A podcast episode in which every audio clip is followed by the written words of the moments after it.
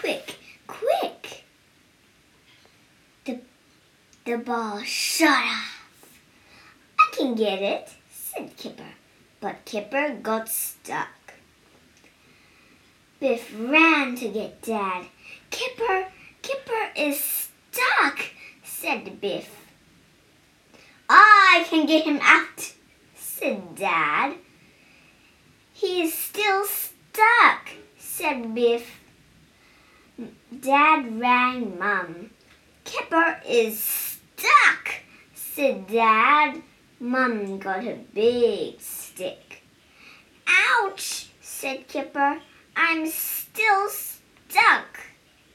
Wilma ran to get her dad. Kipper is stuck, said Wilma. Wilma's dad got his jack. Kipper got out. I can get the ball. Dad was stuck.